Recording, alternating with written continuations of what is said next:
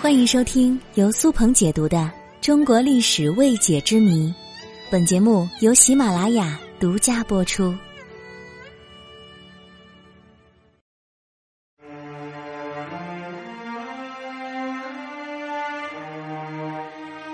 现在中国人的名字分为姓和名两个部分。姓代表的是家族传承的一种符号，不以个人的意志为转移，代代相传绵延。名是由父母长辈定夺的，是个体符号，这就是现在咱们姓和名的解释。但是在先秦时期，姓和名和现在完全是两个不同的概念，这就涉及到关于姓氏的问题了。根据《左传》记载，男女同姓，其声不凡；同姓不婚，俱不直也。由此可见，先民们在几千年前就知道近亲结婚是有害的，于是就以姓来表明血缘关系，而氏呢是同一社会群体的标志，基本上同一地区的人就有同样的氏。早在母系氏族社会时期，姓就已经产生了，它既是血缘家族的象征，又是不可通婚的一个凭证，所以古代的姓大多是女字旁的。比如姬、姜、尧等。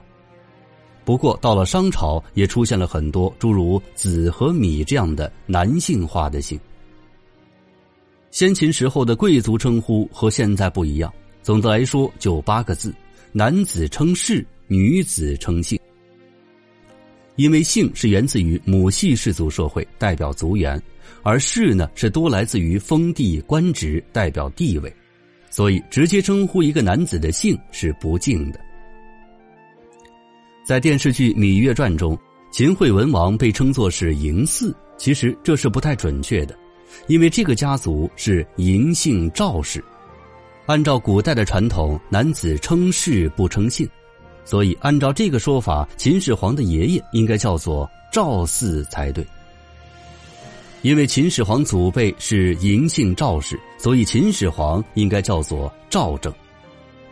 当然，也可以用官职或者身份称呼的，比如秦始皇即秦王位之前叫公子正，统一六国之后叫秦王政，但是当时不能直呼嬴政。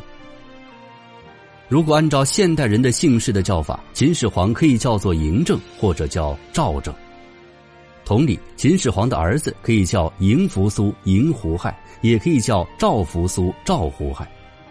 不过，当时习惯的称诸侯的下一代为公子，所以大多是以公子扶苏、公子胡亥为称呼，再称呼他们为赵扶苏、赵胡亥就有点多余了。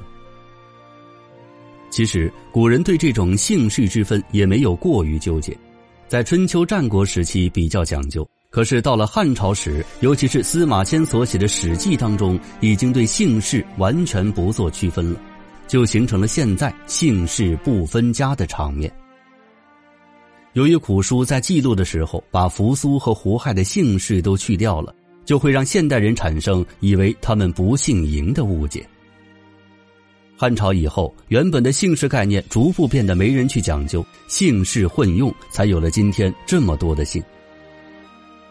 后世史学者考虑到秦国是嬴姓的，于是就索性的称秦始皇为嬴政了。